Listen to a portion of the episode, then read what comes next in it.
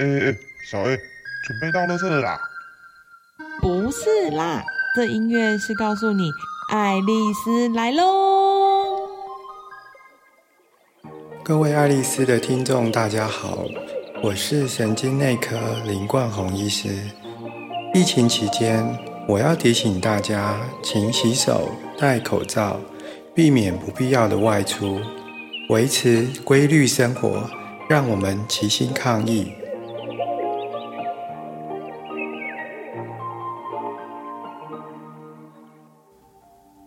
专家来说，第十集：疫情下的自我防护。Hello，各位听众，大家好，我是小 A，好久不见，大家最近过得好吗？前些日子是我们台湾疫情的高峰，想必大家的身边一定有经历过确诊的朋友、家人，甚至于可能是自己都确诊过。今天我们的节目邀请到了医师来跟我们说说有关于长新冠症候群。什么是长新冠症候群呢？它会有哪些症状呢？而且它是不是可以被治疗呢？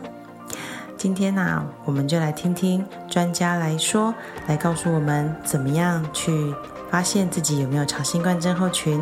以及该注意的事项哦。我们今天再跟大家来。讲的一个题目叫做“疫情底下的自我保护”。面对疫情啊，其实啊，我们都知道有可能会产生很多的一些生活上啊、人际关系上啊、工作上的改变。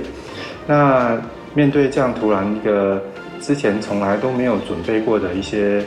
啊一个一个突然的大的变化，我们其实呃从一开始的严加戒备啊，到现在。大家好像有点放松，然后可是接下来可能大家面临的问题是，如果万一确诊了，或者是我还没有被确诊，我们是不是有什么要特别要注意的地方？我想我们今天来跟大家分享的主题就是啊，围绕的这个疫情以及我们身体的保护，能够让我们的心情能够更稳定。所以这个心情的部分的稳定，希望今天的内容可以让大家有一点。相关的啊了解，然后让我们能够更加安心的面对接下来疫情的变化。好，那这个部分其实我们慢慢就会发现啊，疫情的这个状况啊，啊，会让我们呃身边或我们自己或者身边所有的人，不管是同事还是家人，他会变成被去分成两组，一组叫做被感染过的人，好，那这些被感染过的人。啊，有一个昵称叫做“无敌星星”，啊，就是我们被感染过，好像就变成是像啊我们的那个电动玩具里面有无敌星星的这个马里欧，啊，好像到哪里都不用戴口罩，到哪里都可以不用再担心被感染。不过这个我们还是跟大家提醒一下，啊，这个部分是没有绝对的事情，啊，这种这种情况啊，可能。要让大家知道说，呃，我们其实被感染过之后，即使康复了，还是有可能再重新被再感染跟隔离。当然，对于有啊某一些已经有保险的这个同仁来说，这可能是一个好事。不过，呃，站在医疗的观点呢，我们被一个我们身体本来不需要的病毒感染，可能会对身体造成的一些影响，我想不管是。轻是重，我们都应该是小心的去预防啊，不被感染才是最重要的事情。那我们刚刚提到的另外一群人啊，叫做天选之人哈，这我们会在下一段跟大家再介绍。也就是说，从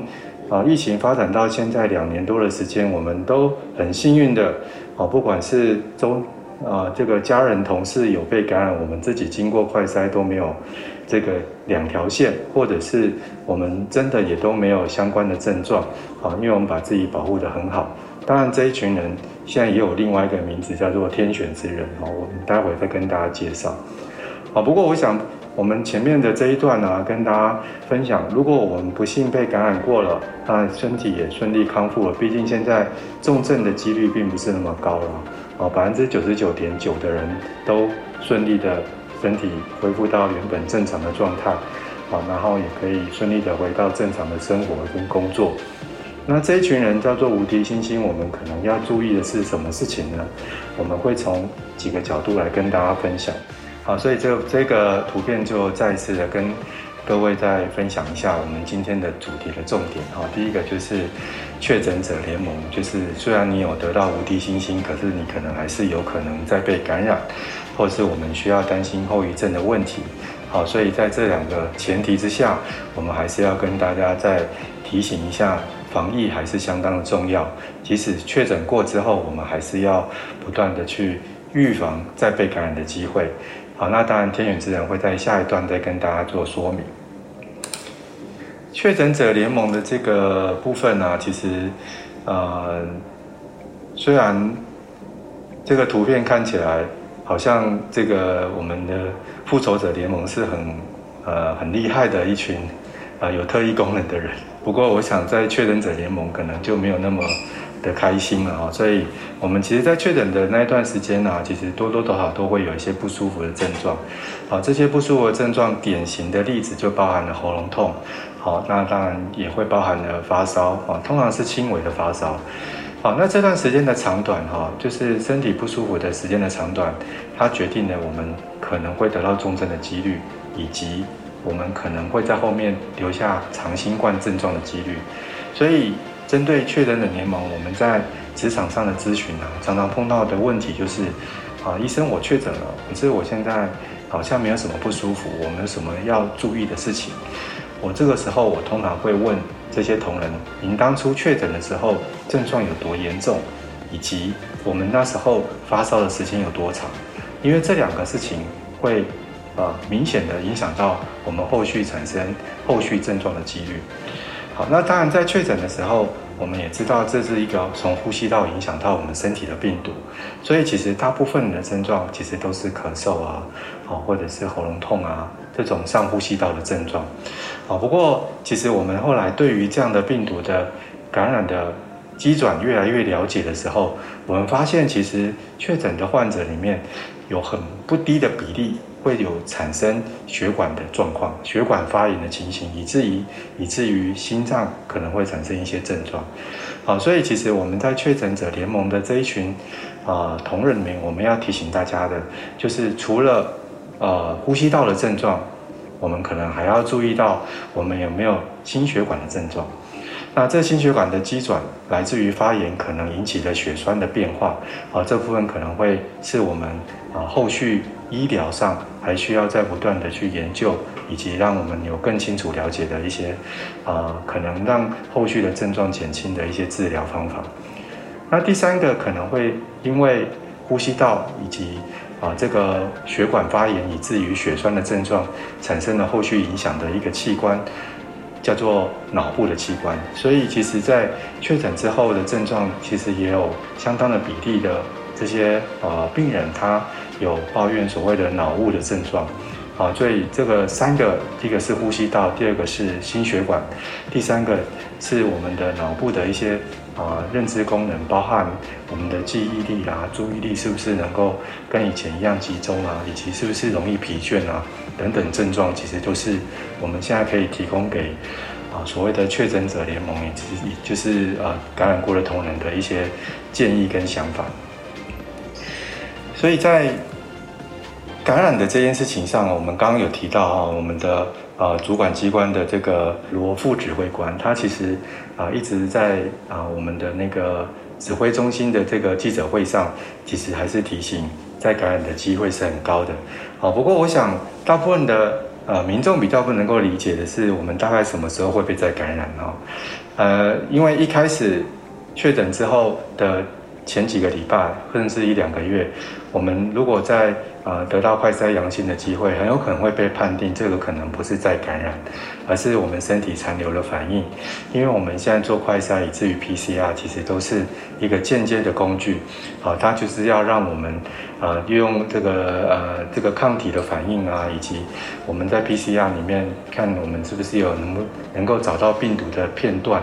来去判断我们是不是有感染的这个证据。好，不过在感染过之后的一段时间，我们的身身体里面很有有可能也都还有这些病毒的片段，以及有这个抗体的反应。啊，所以在感染目前，我们还是会判断是在不是短期内的在感染。当然这件事情，大家在新闻媒体上还是会看到各式各样的说法。啊，不过我想我们今天整理给这个图表给大家看的就是。我们从如果免疫力的功能，就是对抗这个病毒的能力的这个图表来看，啊，这个图表是从呃蛮权威的期刊叫做《自然 Nature》这个杂志上截取给大家参考。在这部分其实你会看到说，啊，我们身体的免疫力在这样的感染之后，它什么时候会降到几乎没有免疫力呢？哎，我们认为大概就是七个月之后，七个月之后，其实免疫力就会慢慢下降，一直到四十个月，几乎。我们就不再记得之前被感染过这件事情，好，所以其实我们现在被判断再感染的几率，其实还是要从五个月以后，甚至七个月以后才会有这个再感染的这个可能性，以及判断临床上判断再感染的机会，啊，所以其实我们在感染过之后的几个月内，啊，当然我们那时候要好好保护身体恢复，可是接下来的五到七个月以后呢，我们可能就还是要回到。啊，当做自己是没有被感染过的这个状态，因为我们如果再次被受到感染，身体的反应其实无法预期。啊，不见得你第一次感染是轻症，第二次还是轻症，这是不是百分之百确定啊？啊，所以要怎么样避免感染再感染区域？我们会建议这些啊确诊者联盟的这个。患者要注意几个月以后身体的状况，以及我们在几个月以后还是要恢复到啊保护自己身体以及我们周遭的家人同仁，不要再受到这个传染的这个状况。好，那我们对于啊这样的感染之后的后遗症啊，呃，我们当然也会听到各式各样的说法哈，就是感染的后遗症到底哪一些人比较会有？比较高的重症以及死亡的机会，我们在啊目前呃台湾就是这个已经四百呃有这个大概二十两成的人受到这个感染了，那以及我们的这个啊死亡也达到一定的比例之后啊，我们统计出来的数据是这样啊，就是呃在没有打疫苗的这一群确诊者啊，其实重症的几率。都比打过疫苗的确诊者要来的高，而且不是高一两倍，是高到十倍这么高。啊，所以我们在这个确确诊者的这一群啊同仁里面呢，我们啊如果的在确诊之后他没有啊，还是在之前是没有打疫苗，我们还是会建议大家在确诊的三个月之后，还是要得积极的去做施打疫苗的动作。啊，因为这样可以避免我们之后如果万一不幸。啊，在产生确诊的状况，它的后遗症比较不会那么明显。好，啊，至于如待会我们会提到的先选之人，就是还没有被感染过，万一啊之前保护得很好，你确实没有打疫苗，啊，我们还是会建议大家按照政府的规定，该打三剂就打三剂，该打四剂就打四剂。好，千万不要觉得说我们这个 是天选之人，从来从从此都不可能会被感染的这种状况。好，所以要怎么样降低后遗症？今这个图片会跟大家分享的，其实还是，呃，打疫苗是我们在工作有工作能力的这一群人里面最重要的保护的工具。好，那当然我们确诊之后，积极的去寻求啊一些呃抗病毒药物的治疗，我们可能也认为这部分是有帮忙的。好，不过其实在大部分的轻症的患者，对于抗病毒药使用。啊，有一些禁忌，或是有还没有得到这个适应症，以及是不是担心说这个抗病毒药会对身体的一些影响的情况之下，我想在呃减少后遗症以及重症的几率的这件事情上，我们还是跟大家再次强调打疫苗的重要性。好，所以在不同的变异株哈，我们现在还是会碰到更多呃呃，就是欧米克以后的变化。我自己是不太清楚为什么欧米孔以后就没有再出现新的名词了，现在反而变 bfobfi 之类的。啊，不过我想我们对于这些新的变种啊，我们还是要戒慎以待。哈，就是他们可能都会让我们有更呃能够被传播给别人的机会。啊，所以有可能会导致新一波的疫情再流行起来。好，那第二个就是即使我们被感染过，而且打打过疫苗，它是不是还是有可能会让我们的新种病毒，呃，就可以变得有很好的防护力？啊，我们想，呃，其实对于一个简单的理解哈，我们就是会知道说这些新种病毒、新种的变种啊，为什么能够传播给我们更多的这个民众啊？意思就是它其实会对。呃，这样这个新变种因为演化的关系，它它使得它的身体上的某些特性啊，可以让我们之前做的防护会出现漏孔，也就是这个病毒会逃脱我们免疫系统的一些保护跟攻击，所以在这样的情况下，我们就有可能会让我们能够对抗病毒的这个抗体，也就是综合抗体浓度就会变得不够。好，那这样的一个情况就会让我们有再感染的机会。好，那。这样的一个病毒啊，它其实在感染的机会增加，它是不是一定会变得更有严重的反应呢？目前这段这个这个理论其实是有不同的看法了哈，因为有一派的医生就认为说，我们这些病毒啊，它更容易传播，也更容易逃过免疫系统的一些。或是骗过免疫系统产生强烈的身体的反应，所以它的重症的几率比较低。不过，我想这只是很多种说法的其中一种。好，我们还是永远不能够太铁嘴的说，我们受到感染都不会有重症的机会。好，所以怎么样去做好适当的保护，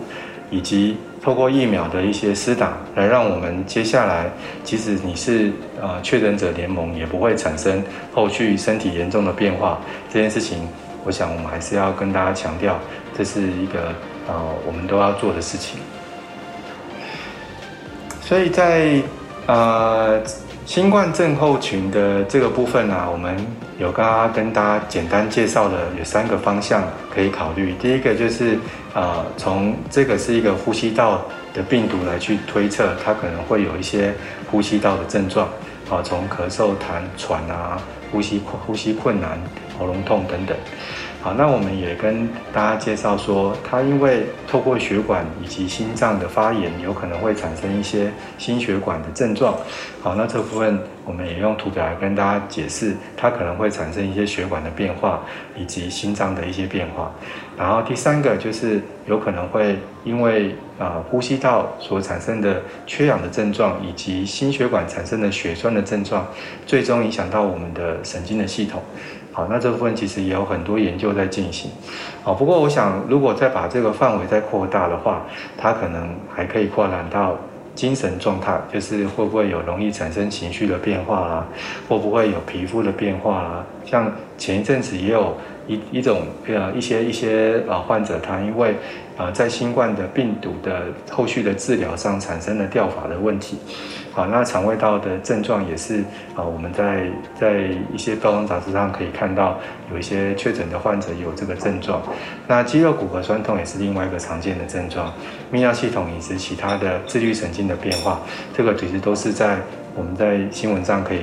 可以可以常见的。哦，不过如果我们过度的担心说我们在确诊之后，身体是不是就一定会产生这些症状？我个人的看法是，其实我们知道我们有那么多可能会产生的症状，可是我们因为担心，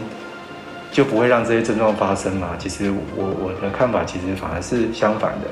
如果我们了解到可能会有这些症状，可是我们并不是那么样的担心，我们应该想办法让自己在确诊之后回到正常的生活跟工作，以及在确诊之后尽量安心的让自己的身体可以康复。我想透过心情的稳定。不要过度的担心，老实说，这些身体的症状才不会造成更大的困扰以及更长期的伤害。好，所以今天虽然我们今天还是要跟大家提醒一下有这些可能的症状。目目的是希望告诉同仁说，如果有这些症状，在我们确诊之后，其实可以利用啊我们行内的咨询管道，或者是我们就直接就医。好，不管您看的是不是所谓的新冠长新冠症候群特别门诊，或者是找您比较熟悉身体状况的医生去做这个症状的讨论，我想都是有必要的。好，可是如果我们不去跟医疗人员去做这个讨论，啊，就是担心说啊，我这个症状或后来会不会变成长新冠？或不或或者是会不会有重症的问题？哦，我想这样的担心反而是不必要的。哦，所以其实在这个新冠之后造成的症状里面呢，呃，就是一种呃脑雾的症状，也是大家会不断的提到。好，那不过这部分啊，因为我自己是神经内科的医师啊，我们的确有一些患者他啊有这个有这个症状上的表现，好，包含说它会让我们的那个注意力跟记忆力有下降的现象。好，那不瞒各位说，我们也接触了有一些在医院工作的医护同仁啊，他们在确诊之后产生的这些症状。好像有一点造成工作能力上的一些下降，以及就是工作上的一些困扰。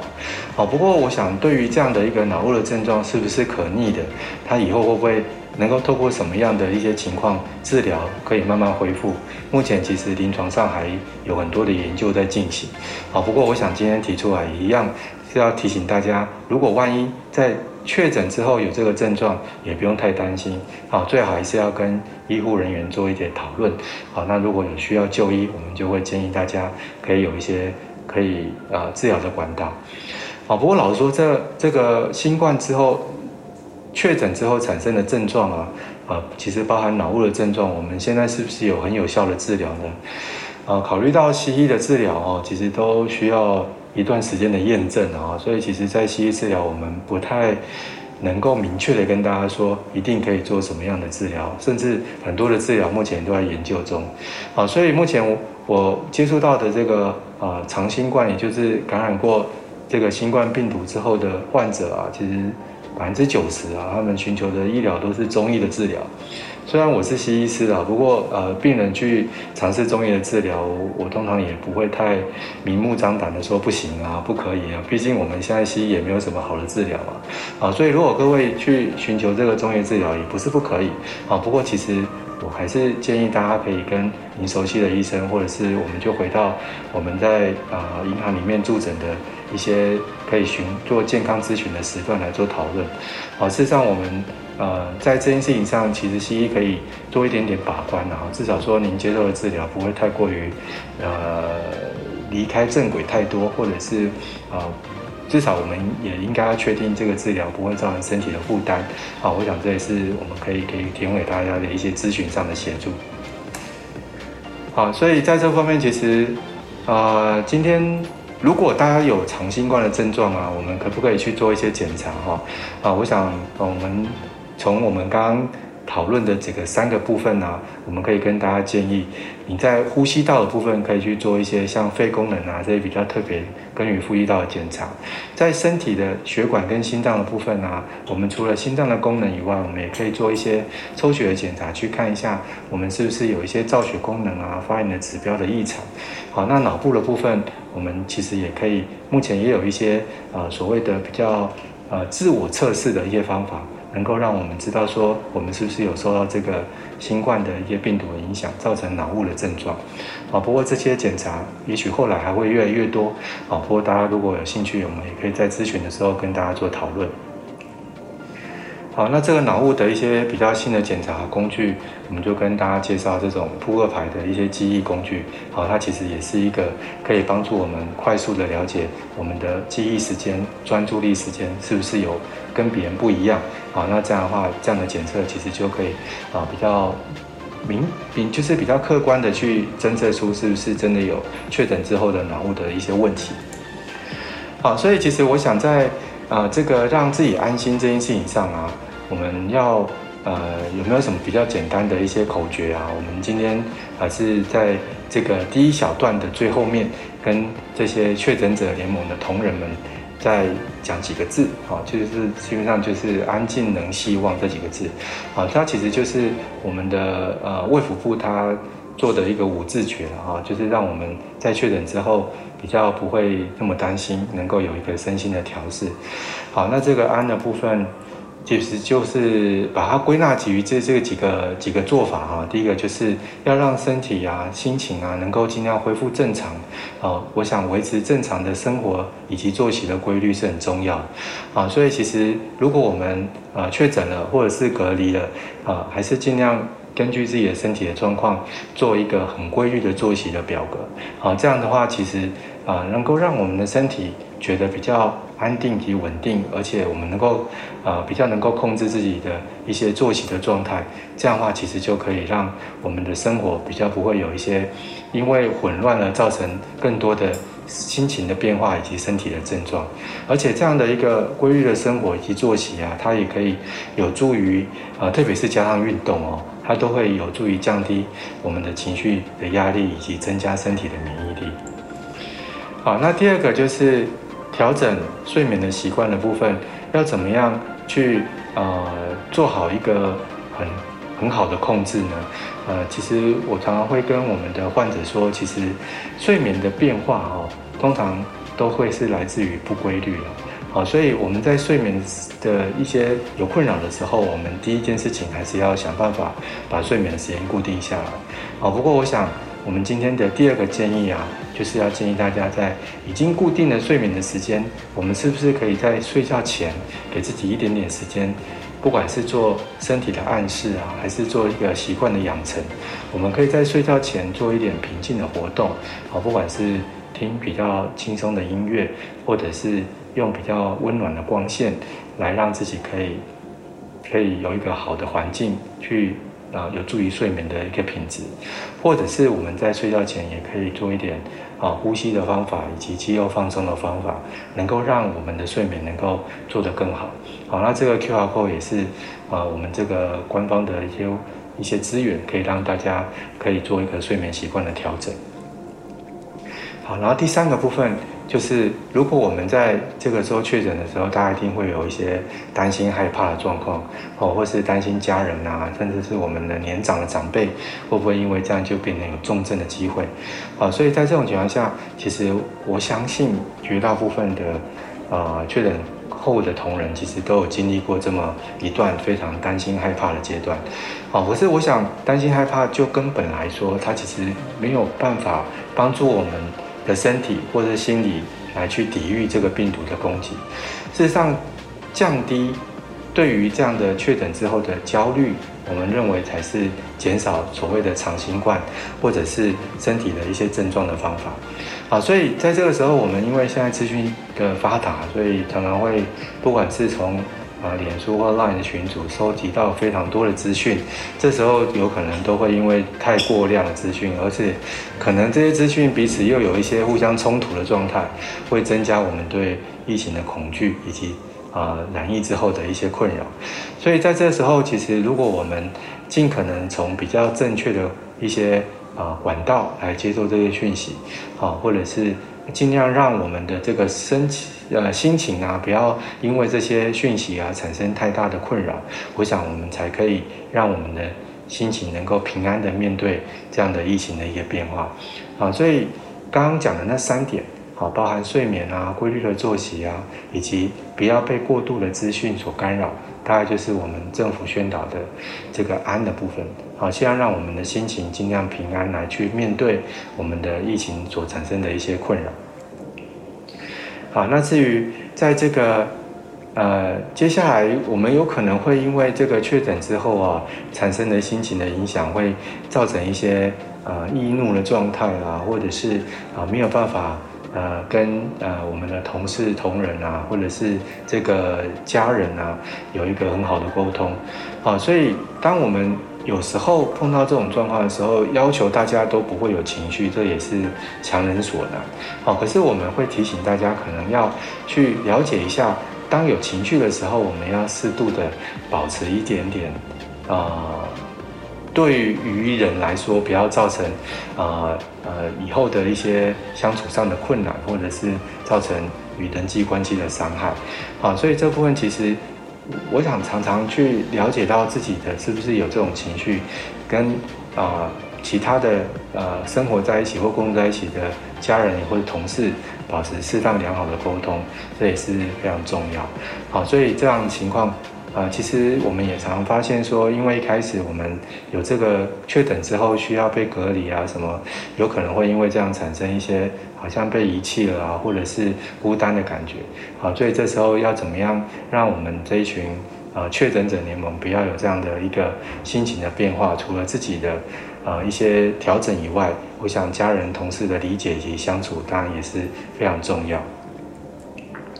好，那如果万一真的呃出现了一些症状啊，我们还是需要一些呃协助的话，当然目前其实有很多网络上的一些呃资源可以帮忙。好，那当然如果呃需要做一些啊情绪的智商。呃，其实双北其实是资源最丰富的区域了，所以如果在台北以及新北来说，我想我们政府都有，或者是劳工劳动局网站，其实都有提供一些所谓的资商的电话，啊，所以这部分其实如果大家有这方面的需求，也可以跟我们的护理师询问，啊，那这样的辅导可能就可以让大家比较能够有一个啊心情不要太过于沉闷啊，或者是啊这个情绪的低落的这个状态。啊，顺利的度过这一段疫情之后产生的一些心情的变化，我想会帮助我们更能够回到正常的生活以及工作的岗位。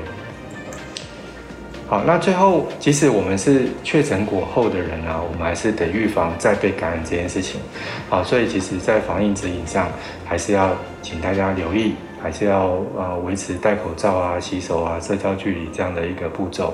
好，那这个步骤其实要把口罩戴好。好，这有几个要要做的事情啊。第一个就是啊，我们不要戴反了好，有色的面要向外。第二个就是戴口罩之前啊，可能还是要做适度的消毒跟洗手，免得一戴就把病毒也带到我们口罩里面了。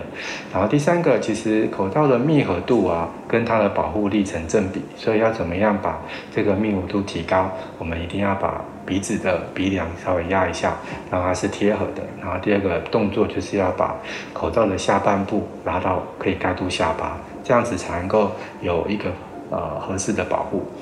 那至于洗手的步骤啊，啊，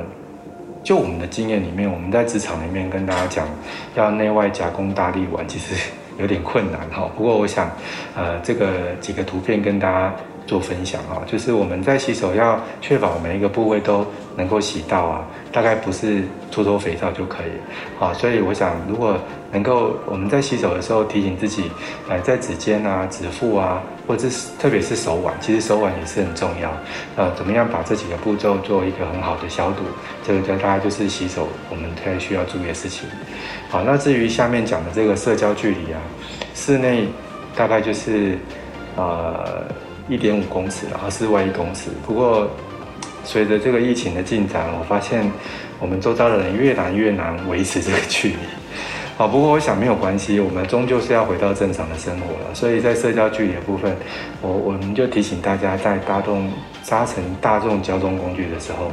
如果可以的话，尽量还是要维持一定的距离会比较好。那如果不行的话，我自己的一个小方法是，我会戴两层的口罩啦，就跟我现在的图片上，我在影片上看的一样。